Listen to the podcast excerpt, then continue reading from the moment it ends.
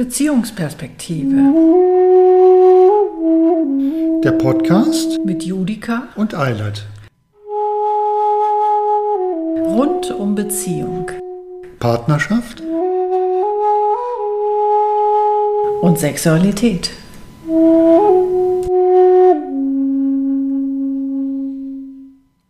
Ja, schön. Ja, moin moin. Dann sind wir mal wieder zu einem Tischgespräch hier. Wir haben es diesmal tatsächlich geschafft, dass nicht zwei, drei Monate vergangen sind, sondern ich glaube, das ist zwei Wochen her, ne? Oder eine Woche sogar nur. Nee, es sind zwei, Zwei Wochen. Wochen? Okay. Aber egal. Ja, wir wollten heute wieder ähm, mit dem Durchgehen unserer mittlerweile fast 34 Jahre Beziehung. Ja, demnächst, demnächst sind es 34. Demnächst es 34 Jahre. Ein Monat dauert es noch ungefähr. Mhm. Und jetzt habe ich Genau. mich selber rausgekickt. Ähm, wir Wir wollten, wollten heute das Jahr 1999. genau das zehnte Jahr unserer Beziehung. 1999 haben wir zehnjähriges Beziehungsjubiläum gefeiert. Genau, da waren wir zehn Jahre zusammen. Haben wir das Mhm. gefeiert? Oh, Ich weiß es gerade nicht mehr. nee, so richtig nicht. Ja, genau. Und, und, und lass uns einfach mal gucken, wie, wie ergiebig das ist, was wir jetzt in 99 zusammenkriegen. Oder ob wir gleich noch das Jahr 2000 mitnehmen. Schauen wir mal. Wir Gucken fangen wir jetzt mal. erstmal an. Genau. Also das, was ich mich bei mir erinnere, ist, ich habe äh, da eine Stelle als Musiktherapeutin gehabt in einem Behindertenheim Mhm. und habe da aber nur ein Jahr ungefähr gearbeitet und dann bin ich nämlich schwanger geworden. Das war aber dann, Ja, aber das war ja erst 2001, dass du schwanger geworden bist. dann, nee, aber 99 habe ich angefangen. Da hast du da angefangen, stimmt. Da hast du dann Das war andere, über ein Jahr. hast du gewechselt vom Seniorenheim in, die, in ein Behindertenheim. Mhm. Genau. Und was war bei mir? Das war, Das war so, das war so meine Hochzeit im Klavierbau eigentlich, ne? ja, So, da hatte ich, äh, hatte ich viel zu tun, war voll aufgegangen in meinem Job. Du hast als Musiktherapeutin in Anstellung gearbeitet, den Arbeitgeber gewechselt, die Arbeitsstelle gewechselt. Wir haben zu der Zeit immer noch die Lieder gemacht, ab und zu, also dieses Liederabendprogramm, von dem wir 1997 schon mal gesprochen hatten in der Folge. Also ja, aber da ist das so ausgelaufen. Ich glaube, da ist nicht mehr viel passiert. Ne? Da Weil- ist das ausgelaufen. Ja, Hm. bisher ist die Folge wahnsinnig spannend. Ja, genau, wir müssen uns gerade ein bisschen eintunen. Du hast ganz viel Kontrabass gespielt, auch in der Zeit, das weiß ich. Und das ist tatsächlich ähm, hier ein wichtiges Ding gewesen. Und da hatten wir neulich überlegt, ähm, ich hatte ja einen Eulen Sperrhaus-Kontrabass geerbt von einer Tante von dir, die Mhm. gestorben war. Aber du meintest, die wäre schon ein, zwei Jahre vorher gestorben. Die ist ähm, noch vor, also die ist äh, 97 auch gestorben. Mhm. Genau, da ist ja der Kontrabass ziemlich bald zu mir gekommen. Mhm. Ähm, und ich habe den nicht lange in der Ecke stehen lassen. Also da habe ich dann schon seit zwei Jahren Töne auf den Kontrabass gezupft. Ich glaube, erstmal äh, habe ich mir das selber beigebracht und 99 könnte das Jahr gewesen sein, wo ich angefangen habe, Unterricht zu nehmen. Ja, da auf jeden Fall. Ich, also das war alles jedenfalls bevor ich schwanger wurde. Ja, da hattest du schon Unterricht. Ja, ja, auf jeden Fall, auf jeden Fall. Ich glaube, 99 habe ich, habe ich äh, meine erste Band gehabt. Mhm. Weil wir ja einen, wir waren ja so verrückt, wir hatten ja zwei Flügel in unserer Wohnung und hatten einen Raum schall Mhm. Und Und, da hattet ihr mal Probe. und da haben dann äh, die Proben so lange stattgefunden, bis sich dann doch irgendwann mal die Nachbarn aber nicht aus unserem Haus, sondern aus dem Nachbarhaus beschwerten. Das war ein bisschen verwirrend, irritierend, aber ja, Ja, wir hatten einiges in diesem Raum. ja. Also du hattest deine Kontra, also deine Proben, deine Bandproben. Ich hatte meine ähm, Klavierimprovisationssitzungen äh, da, also Stunden. Unterricht, ne? Du hast Klavierimprovisation unterrichtet. Genau, als ähm, also in der Gruppe. Als, Also da waren dann Mhm. 15 Leute auch ungefähr, also 10, 15 Leute waren dann immer da und ja, da haben wir dann auch Musik gemacht, natürlich. Klavierimprovisation war Fach am Institut für Musiktherapie. Ne? Mhm. Und du warst damals Dozentin da. Genau. Mhm. Stimmt, das war ja auch noch, du warst Dozentin da. Also eigentlich warst du, warst du voll im Saft, ne? Ich hatte, ich hatte ziemlich viel. Ich hatte diese halbe Stelle.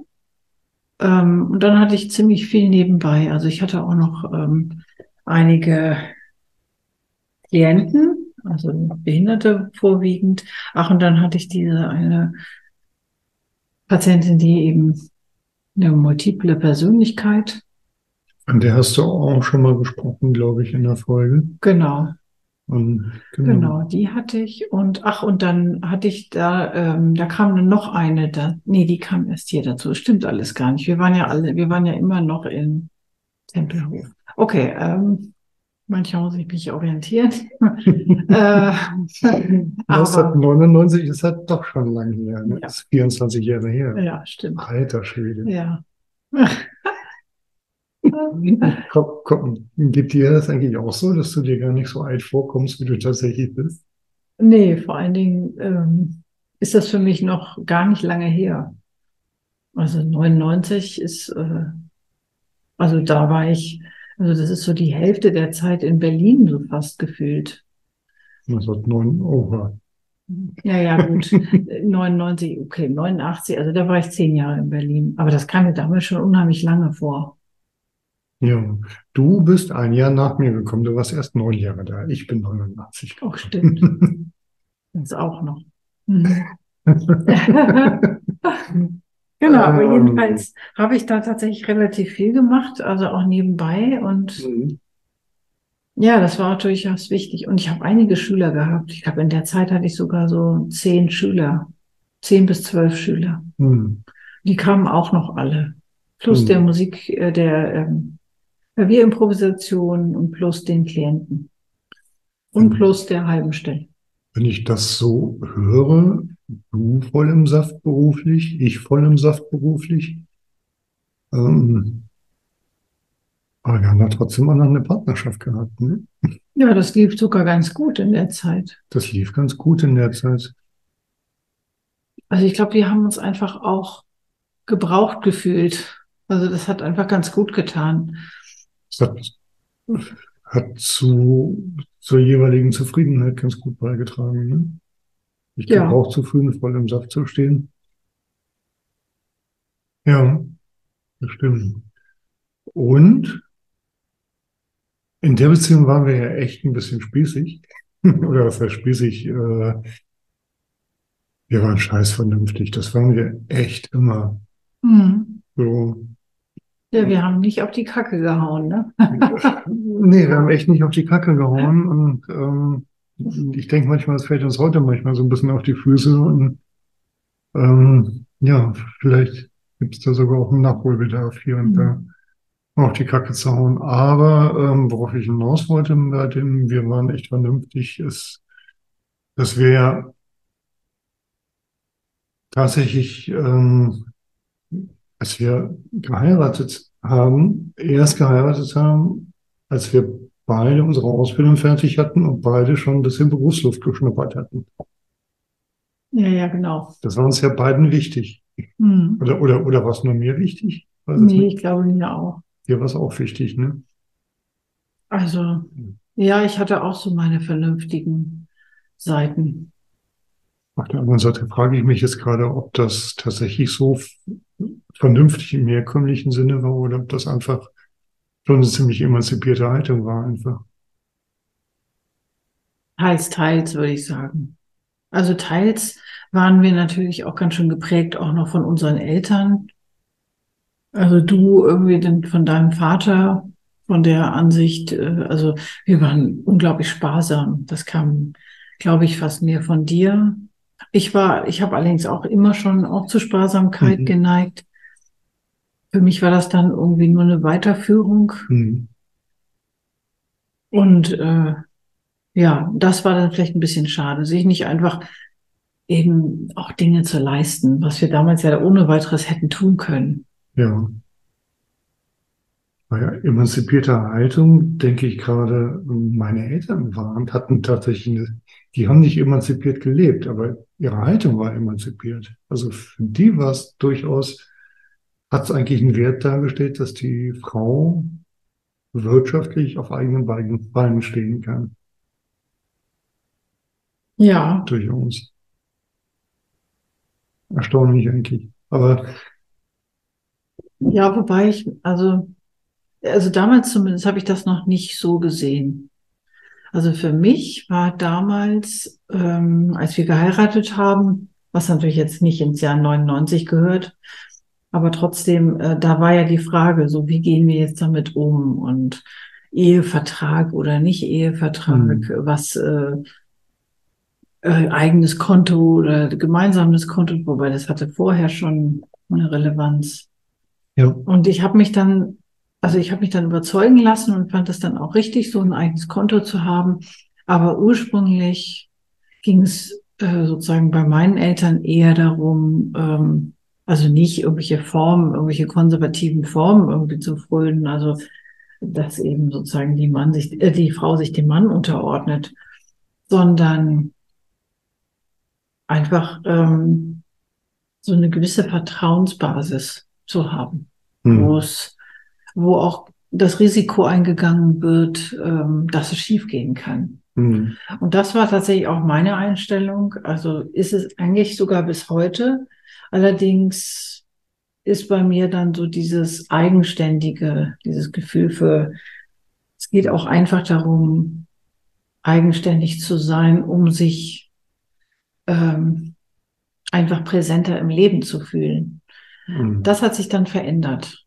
Aber zu der Zeit war eigentlich so dieses so, entweder lasse ich mich auf den anderen wirklich so ganz ein, ganz oder gar nicht, aber wenn ich mich eingelassen habe, dann richtig. Mhm. Und dann mit allen Konsequenzen. Mhm. Und selbst wenn das hinterher ein ganz tolles Fiasko werden sollte und ich irgendwie unglaublich Geld verliere und so weiter. Aber das war es mir wert, tatsächlich. Also das war so eine bisschen andere Einstellung noch, die nicht unbedingt was mit Emanzipation zu tun hatte und mhm. dem Gegenteil davon. Das beruhigt mich gerade tatsächlich ein bisschen, weil ähm, ich jetzt gerade neulich mit äh, in dem Fall kann ich den Namen, glaube ich, sagen, mit Christina irgendwie mal darüber unterhalten habe und die ähm, vertraten eine ganz ähnliche Ansicht, wie du sie gerade genannt hast. Und ähm, der Grund, warum meine Eltern, die ja beide Steuerberater waren und sich aber mit Finanzdingen auskannten, ähm, war, war ja ein sehr pragmatischer. Ne? So, ähm, denen war ja auch wichtig, Gütertrennung zu vereinbaren. Ähm, das hatte halt den Hintergrund, wenn ähm, einer von beiden eine Firma hat und die dann pleite gehen sollte, ähm, dann wäre der andere Ehepartner ähm, nicht in der Haftung, wenn es Gütertrennung gibt.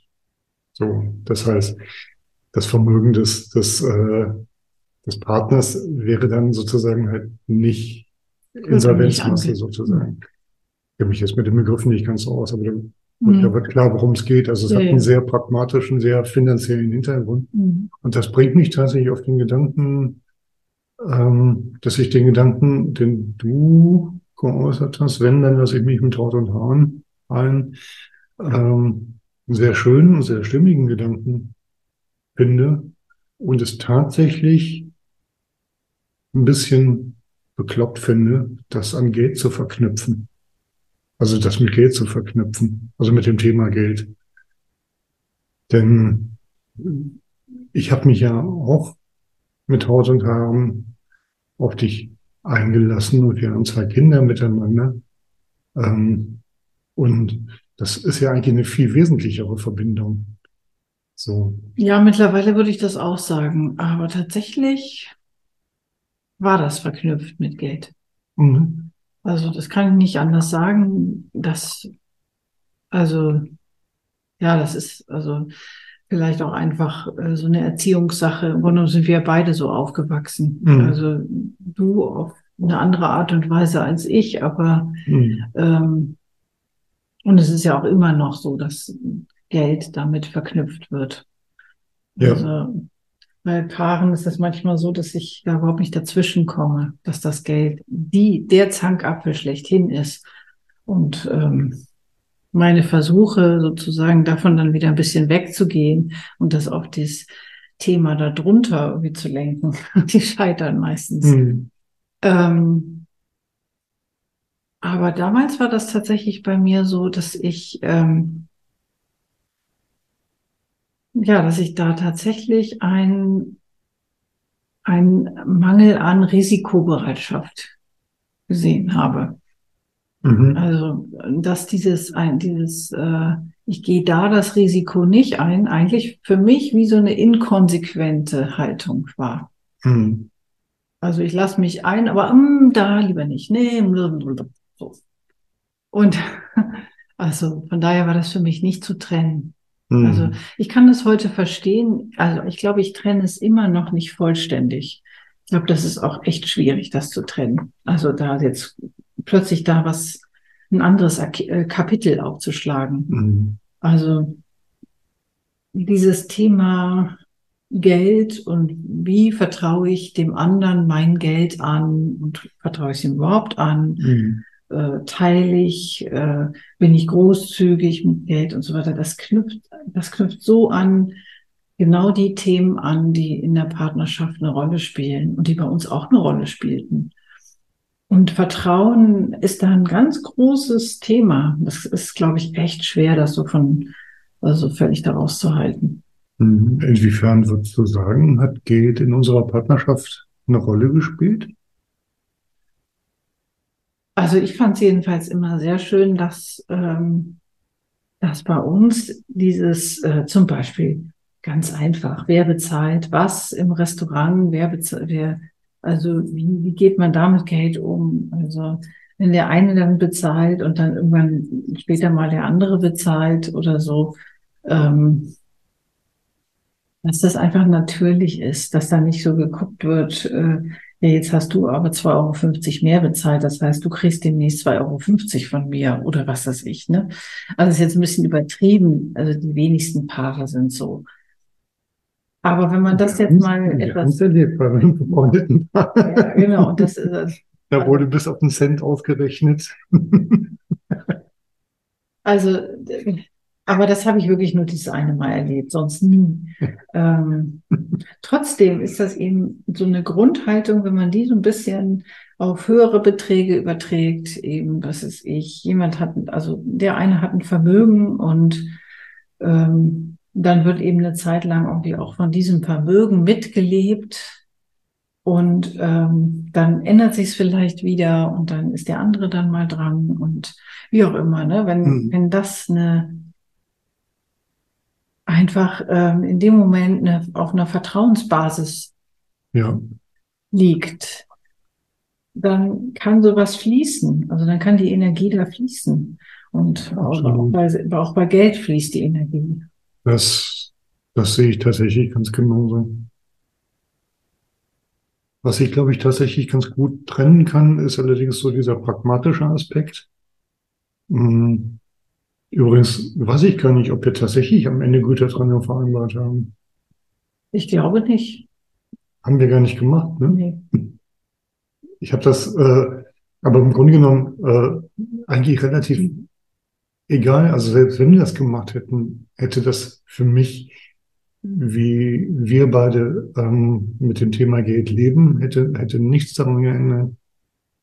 Also genau das, was du gerade sagst, irgendwie halt ähm, also da ist so viel Vertrauen in dich, ähm, dass wir das sozusagen mit der pragmatischen Seite einfach so hätten machen können, einfach so unter der Überlegung, ähm, wenn dann einer von uns beiden pleite geht, dann äh, bleibt uns immer noch das des anderen. ähm, Und da, da steckt schon drin, bleibt uns immer noch das des anderen. Also irgendwie, also der Gedanke, dass wir füreinander einstehen, ist, äh, ist sowieso da. Aber mhm. ich glaube, da, da, ähm, das ist so ein bisschen bei mir auch wirklich dieser speziellen Situation geschuldet. Ähm, ja, einfach ein Kind von Kaufleuten zu sein und Steuerberatern, die einfach einen sehr pragmatischen Umgang mit Geld auch ja. haben konnten. Und ja auch beide hatten. Also ich meine, darin waren die sich ja auch einig. Mhm. Und insofern war das für beide auch absolut in Ordnung. Mhm. Und ähm, also das ist auch so ein, so ein Fall, den ich durchaus auch verstehen konnte, auch damals schon. Mhm. Also ähm, zumindest dann, wenn eine Firma da ist äh, und es ja dann darum geht, eigentlich den anderen eher zu schützen, damit der nicht sein Geld verliert. Mhm. Das war ja sozusagen, ich, ich tue was für den anderen. Also deine Eltern waren da ja ganz extrem drin, mhm.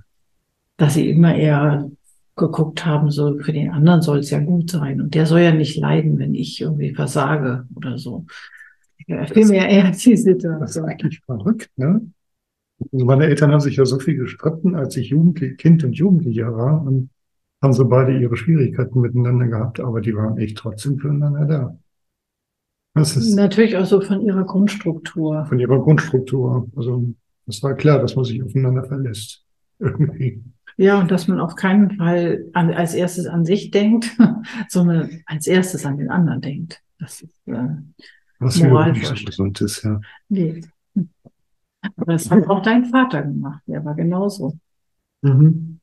Also auch wenn es immer hieß, irgendwie er ist egoistisch und äh, kann eben nicht aus seiner Haut raus, weil er so er, erzogen worden ist. Aber dieses, man denkt erst an die anderen und die müssen vor allem erstmal sicher sein, bevor man selber sicher ist. Das hatte er genauso drauf. Mhm. Ja, was einerseits nett ist und andererseits, wie wir ja dann hinterher selber durch eigene Erfahrungen und Aufarbeiten in Therapien und so weiter gemerkt haben, eine Steilvorlage dafür ist, ähm, unzufrieden zu werden. Ja, aber und also ich meine, diese, diese Geschichte, das war ja der Ausgangspunkt, dass wir so vernünftig waren, äh, finanziell und überhaupt in unserem Leben. Das hatte, glaube ich, genau den Grund, weil wir auch da ähm, beide auch wieder so gestrickt waren. Hm, stimmt. Dass es äh, nicht um uns selber geht. Also du vielleicht sogar noch extremer als ich. Und ich war, glaube ich, auch schon nicht unextrem. oh, danke schön. danke für das Kompliment. Nein, aber das hat sich ja absolut geändert, Gott sei Dank. Ja, also, ja. Mhm. Gott sei Dank. Ja, ein wichtiges Ding war 1999, also das ist das, was mir sofort einfällt, wenn wir äh, auf das Jahr 1999 gucken. Und das ist, dass wir in dem Jahr entschieden haben, nicht mehr zu verhüten, weil wir gesagt haben, und auch da waren wir ja sehr vernünftig, ne? So erstmal sieben Jahre kennenlernen, jeder macht seine Ausbildung, jeder schnuppert Berufsluft, dann heiraten, und, und dann irgendwann an Kinder denken. Aber das hatte, glaube ich, gar nicht so sehr Vernunftsgründe, sondern ähm, also 1999 war das Jahr, wo wir es, es, es war gar nicht so, dass wir einen krassen Kinderwunsch hatten oder so. Es war eher so, so habe ich zumindest in Erinnerung, dass wir gesagt hatten, so ab jetzt werden wir bereit, dass was kommen kann. Mhm. So. Also ähm, ja, mir ist es so gegangen, glaube ich. Ähm, also ich weiß noch, dass ich am Anfang der Beziehung, ähm, dass mir klar war, also ähm, wenn jetzt ein Kind käme, ich wäre hoffnungslos überfordert. Mhm. Also das, da war ich auch sehr panisch. Also da war ein, einmal ja so eine Situation, wo es hätte eventuell sein können und dann ist aber alles gut gegangen. Und äh, ich war heilfroh. Einfach nur, weil ich bestimmt nicht abgetrieben hätte, aber trotzdem das Gefühl gehabt hätte, ich bin überfordert, ganz doll. Und dann irgendwie gemerkt habe im Laufe der Jahre so, ich brauche echt meine Zeit.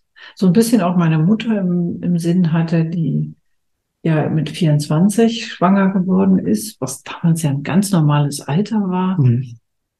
Und ähm, trotzdem irgendwie wir aber immer mitgekriegt haben, dass sie völlig überfordert war. Also mit dem ersten Kind, dann das zweite Kind und dann sowieso. Und dann hat sie noch ein drittes Kind gekriegt und dann ging eigentlich gar nichts mehr.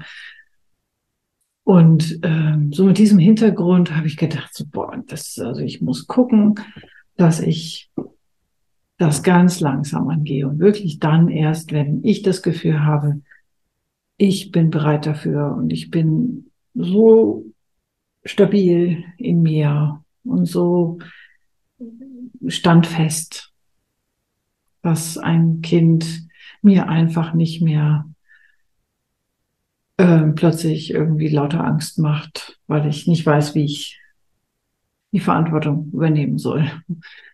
Jetzt kommen mir tatsächlich zwei Fragen, beziehungsweise eine Frage und ein Gedanke. Weißt du noch, wer von uns gesagt hat, so von mir aus, könnten wir jetzt aufhören zu verhüten? Also sicher bin ich mir nicht mehr. Ich meine, ich hätte das gesagt, aber es ist auch genauso gut andersrum möglich. Also, also wir haben uns jedenfalls darüber unterhalten und ähm, ähm, ja, komisch. Es war eigentlich immer klar, dass wir mit, als ich 29 war, dass wir dann gesagt haben, ja, ähm, jetzt ist gut. Mhm. Jetzt können wir gut. Äh, mhm.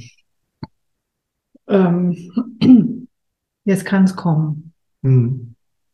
Und ich kann es nicht mehr so genau sagen. Mhm. Also ich weiß noch, dass ich heilfroh war, dass wir noch zusammen waren, dass ich wusste, wenn ich Mutter werde, dann gibt es auch einen Vater dazu und der ist auch da. Äh, also ich wäre nicht, ich wäre nicht für, für alleinerziehend gemacht gewesen, mhm. zumindest nicht zu der Zeit. Mhm. Ja, dann prüfe, wer sich ewig bindet. ja. Ja, ja, aber also. Ich, ich dachte jedenfalls gerade so als, als äh, Partner, potenzieller Partner, war ich irgendwie im Word schon mal geprüft und getestet und. Ja, wobei ich ja genau das abgelehnt habe. Ne? Also das äh, war ja überhaupt nicht meine Art. Ja, ich, ich, trotzdem kam der Gedanke jetzt gerade. Also ich war einfach nur, weil ich, ja, weil ich immer nicht so unbedingt überzeugt von meiner Kompetenz im Leben war. Mhm war ich einfach froh zu wissen, ich bin nicht allein. Mhm. Also das war schon wichtig. Mhm. Also das musste nicht abgecheckt werden, das musste nicht kontrolliert werden, aber es wäre einfach sonst das Natürlichste der Welt gewesen, keine mhm. Kinder zu kriegen. Mhm. Keine Kinder zu kriegen. Ja, wenn ich ja. alleine wäre, hätte ich, also ja. ähm, ich wäre, glaube ich, niemals auf die Idee gekommen, mir irgendwie Kinder, also möglichst Kinder anzuschaffen oder ein Kind anzuschaffen, mhm. einfach weil ich ein Kind wollte und dann mhm. mir dachte, Mann, ist eigentlich egal. Du warst doch nicht so wahnsinnig kinderaffin, ne? Also nee, ich so eine war, Kindernährin warst du nicht. Nee, ne? also Kindernärin war ich auf keinen Fall. Ja. Also es war nicht so, dass ich dann irgendwie ständig in Kinderwagen der anderen Frauen guckte und dachte, ja. oh Mensch, die haben schon Kinder, oh, ich will auch. Mhm. Also ähm, Nee, eigentlich ähm, war meine Einstellung, ist es eigentlich bis heute, sozusagen zu gucken, wie das Leben fließt und was es mir, was es mir bietet. Und in dem Fall hat es mir zwei Kinder geboten. Und eigentlich ist es tatsächlich genau so. Mhm. Also ich bin total glücklich und stolz darauf mhm. und darüber. Aber ähm, hätte sich herausgestellt, dass diese zwei, in diesen zwei Jahren, in denen dann ja tatsächlich dann das erste Kind geboren wurde, das irgendwie nicht funktioniert hätte oder sich herausgestellt hätte, einer von uns ist unfruchtbar oder so, mhm. dann wäre das die Entscheidung gewesen des Lebens. Mhm. Und dann hätte ich gesagt, okay, mhm. ich bin äh, hier auf der Welt, um keine Kinder zu kriegen. Ich habe eine andere Aufgabe. Da waren wir uns tatsächlich, also glaube ich, auch ziemlich ähnlich in unseren Haltungen. Also so sich dem Fluss des Lebens anzuvertrauen und also war in Bezug auf Kinder, ja, jedenfalls auch meine. Mhm. Ich war ja, ich habe ja mal diesen Spruch gehabt, so, ähm, Kinder sind für mich wie Hunde. Die meisten finde ich nervig und, und, und ein paar wenige finde ich richtig klasse. Mhm. Also so, so unbedingt Kinder haben, ähm, wollte ich nicht. Aber ich wollte mich tatsächlich dem Leben überlassen und sagen, also wenn da was kommt, dann, ähm, dann wird das schon richtig sein. Ja. Also so habe ich jedenfalls auch gedacht. Mhm. Also, Also ich mochte Kinder. Also es war jetzt nicht, dass ich, dass ich dachte, oh man, das sind alle nur nervig und oh Gott, nein.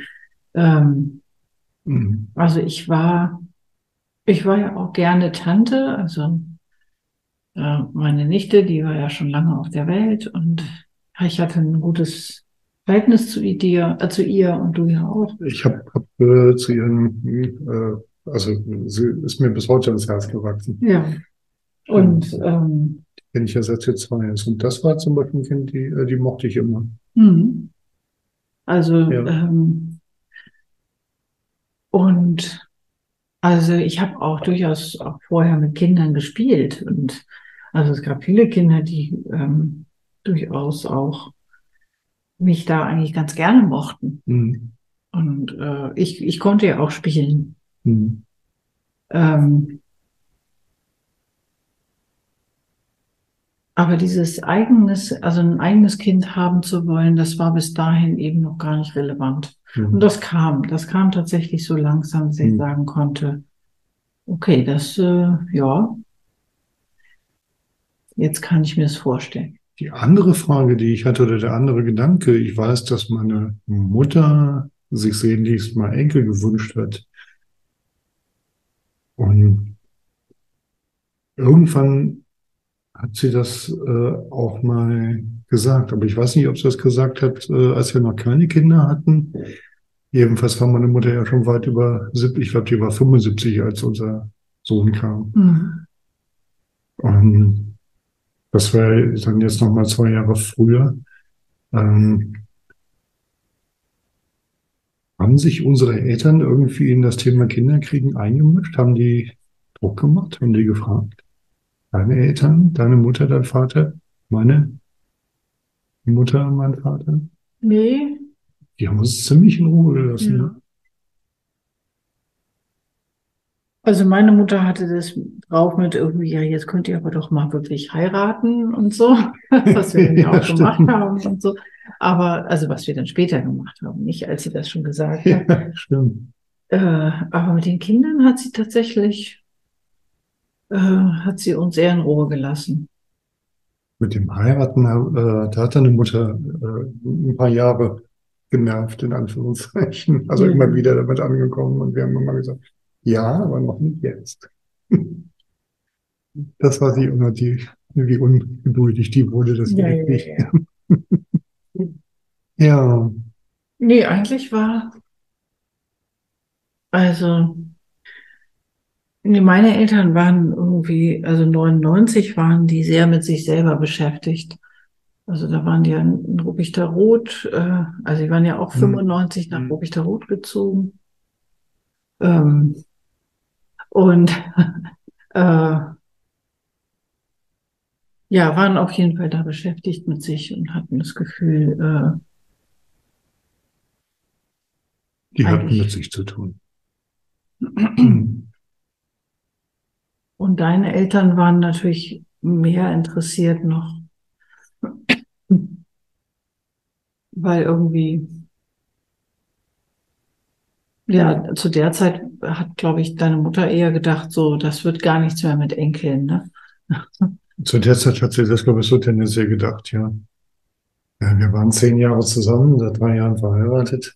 Mhm. Da kommt immer noch nichts. Also das hat sie mir später mal gesagt, dass Und sie, deine, deine Brüder machten ja auch keine Anstalten. nee, das, das war ja bei meinem Bruder schon mehr oder weniger durch, das Thema. Mhm. Ähm,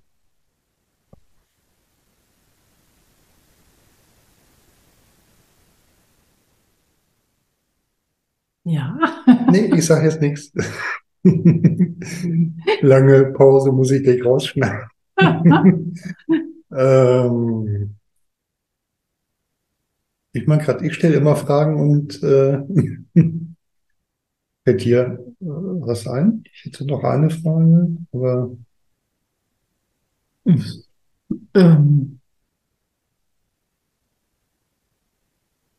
nee, ich habe keine Frage. Das ist wahrscheinlich sowieso mein Problem, ist diese Fragen. dass ich ähm, Frage habe. Also die eine Frage, die ich tatsächlich noch hätte, wäre mal wieder das Thema Sex, was ja eigentlich 97, 98 Ähm, nee, warte mal, wir hatten da tatsächlich festgestellt, dass, dass es wieder ähm, besser wurde, weil wir uns insgesamt auch vom Berufswegen einfach irgendwie selbstsicherer fühlten. Ne? Und dass es da durchaus eine Wirkung gab, aber so ganz, ganz unkompliziert war es ja auch in, trotzdem in der Zeit nicht. Und ich überlege gerade, ähm, wie war das eigentlich in dem Moment, wo wir aufgehört haben zu verhüten? Also in dem Moment, wo wir gesagt haben, wir lassen jetzt die Kondome weg. Weißt du das noch?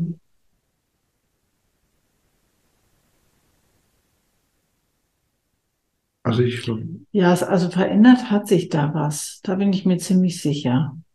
Also ich weiß noch, dass es für dich irgendwie erstmal so ein, so, du hast gemerkt, so, ups, äh, plötzlich fühlt sich alles ein bisschen anders an, ein bisschen geradezu reizvoller, ja, intensiver halt tatsächlich. intensiver. Ne?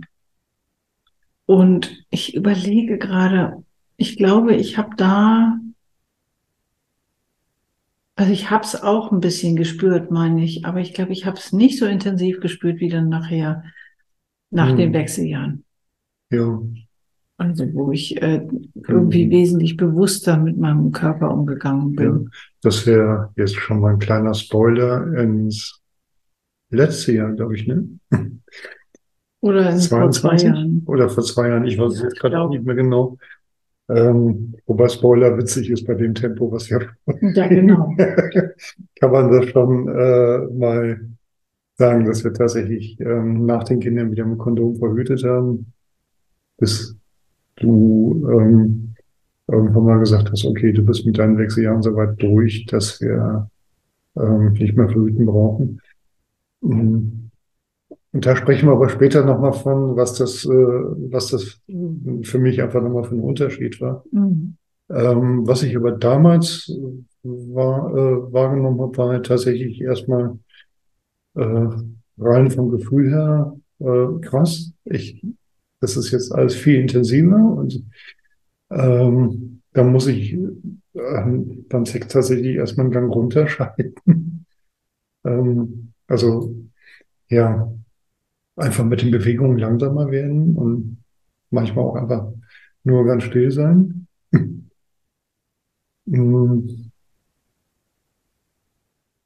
Und was für mich halt einfach in dem Moment, wo wir aufgehört haben zu verhüten, ähm, einfach dieses Bewusstsein, krass, es kann jetzt jederzeit passieren, dass da ein Kind bei rauskommt. Mhm. Das fand ich zu dem Zeitpunkt, weil wir ja einfach äh, klar gesagt hatten, so, ja, es darf kommen. Ähm, es passt für uns, wenn, wenn, äh, wenn jetzt Kinder kommen. Wir haben es aber trotzdem offen gelassen.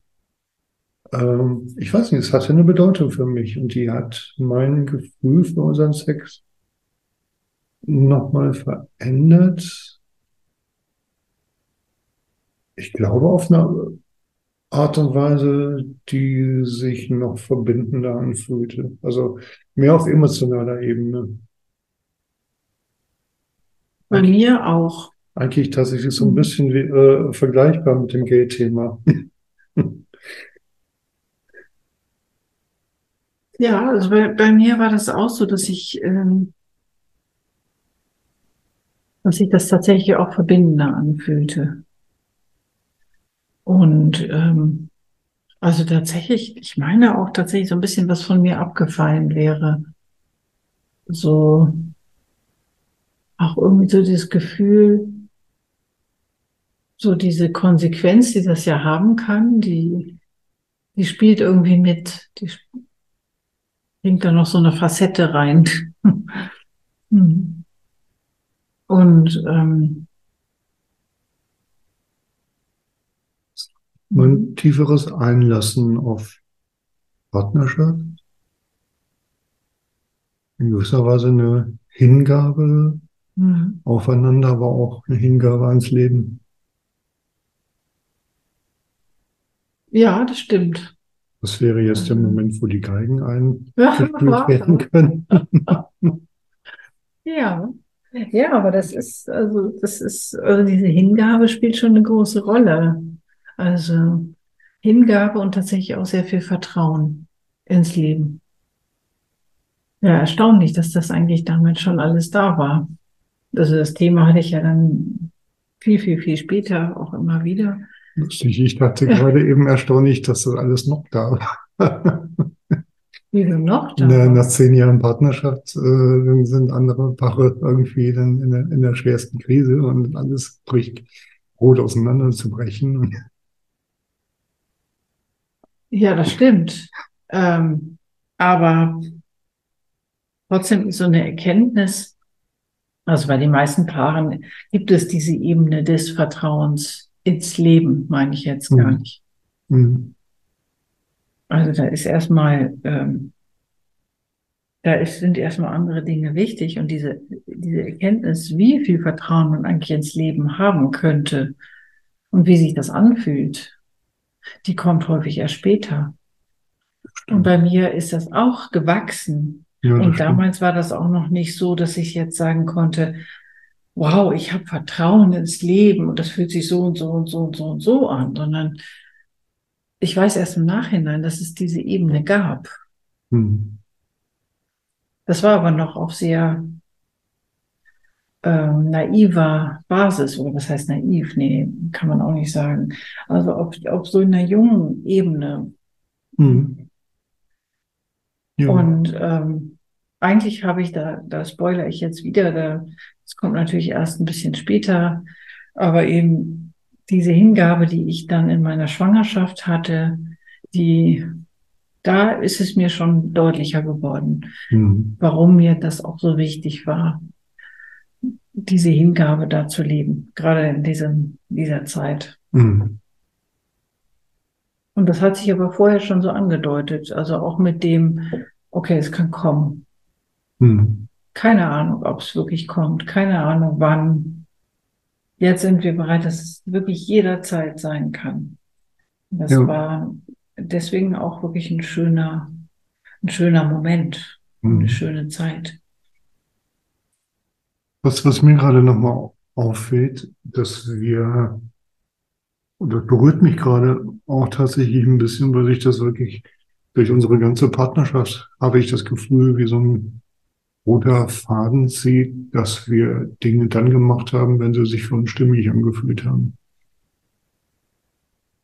So wie wir angefangen haben, uns erstmal.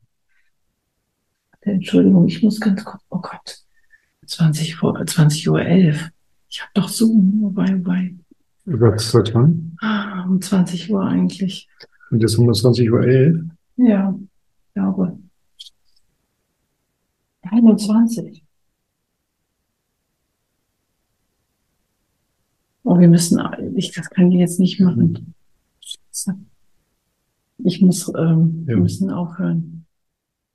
Schade, ich hätte jetzt den Satz noch gerne zu Ende gesagt, aber äh, ja, gut, dann ähm, lassen wir es dabei. Ähm, genau.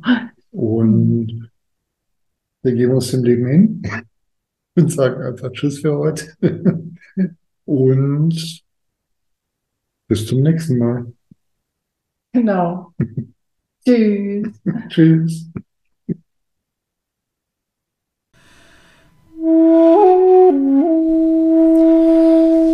Wenn euch unsere Tischgespräche gefallen, abonniert uns gern. oder wenn ihr Kontakt zu uns aufnehmen wollt, findet ihr uns auf unserer Website beziehungsperspektive.de.